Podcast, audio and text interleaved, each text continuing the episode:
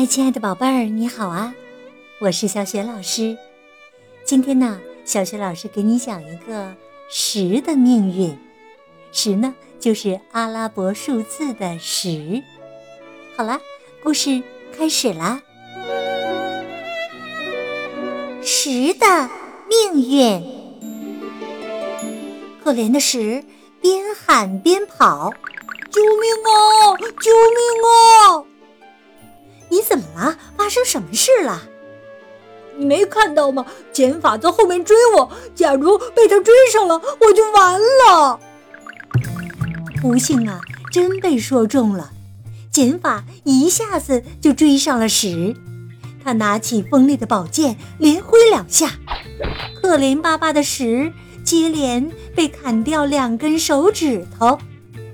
幸亏一辆长长的进口车刚好在这个时候经过，减法别过头去，正想把车身削短，时赶紧趁机开溜，在一个大门口前面消失了。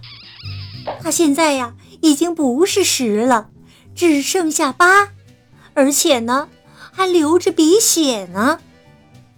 你这个可怜虫，和伙伴打架了吗？看他们干的好事啊！别听那个家伙说的比唱的好听，好像挺有同情心的，可他是除法呀！倒霉的八吓得用低的不能再低的声音，一面说：“我晚上好”，一面找机会夺门而逃。哪晓得除法反应更快，只听到咔嚓一声，八。就被平分成两个四了，其中一个四被除法放进了口袋，另一个四撒腿就跑，回到马路上，急急忙忙跳上了一辆电车。他哭着说：“刚才我还是伟大的十，现在你们看看吧，已经缩水变成小小的。”四了。车上的学生一看到他，赶忙让开，和他保持距离。驾驶员发牢骚说：“有人最好识相一点，赶紧下车吧。”可又不是我的错。原来的石带着啜泣声大叫着：“哟，难道是猫咪的错？”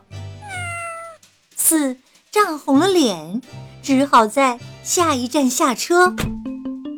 哎呀，他偏偏呢，在这个时候又犯了一个错，不小心踩到某个人的脚了。呃，对不起，真对不起，夫人。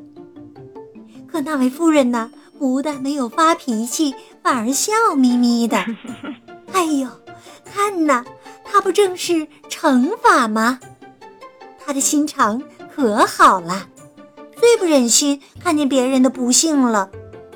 他把缩成四的十乘以三等于十二，用来数一沓鸡蛋，刚刚好。万岁！变成十二的十欢呼大叫：“我变大了，而且还大两号呢！”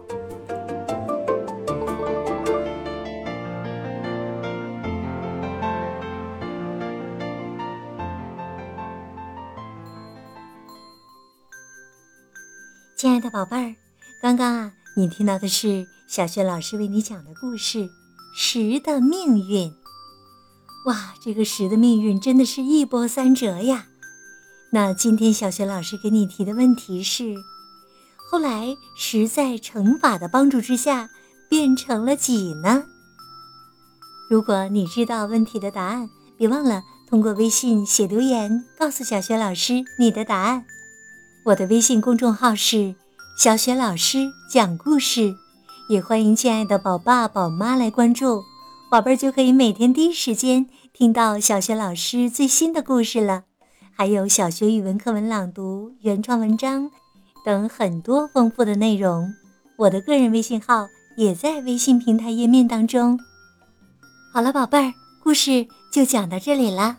如果是在晚上听故事，有了困意的话，可以和小学老师一起进入到睡前小仪式当中哦。首先呢，还是和你身边的人道一声晚安，给他一个暖暖的抱抱，然后呢，盖好被子，闭上眼睛，想象着自己的身体从头到脚都非常的放松、柔软。希望你今天舒舒服服的睡个好觉，明早的小雪老师叫醒节目当中，我们再见吧，晚安。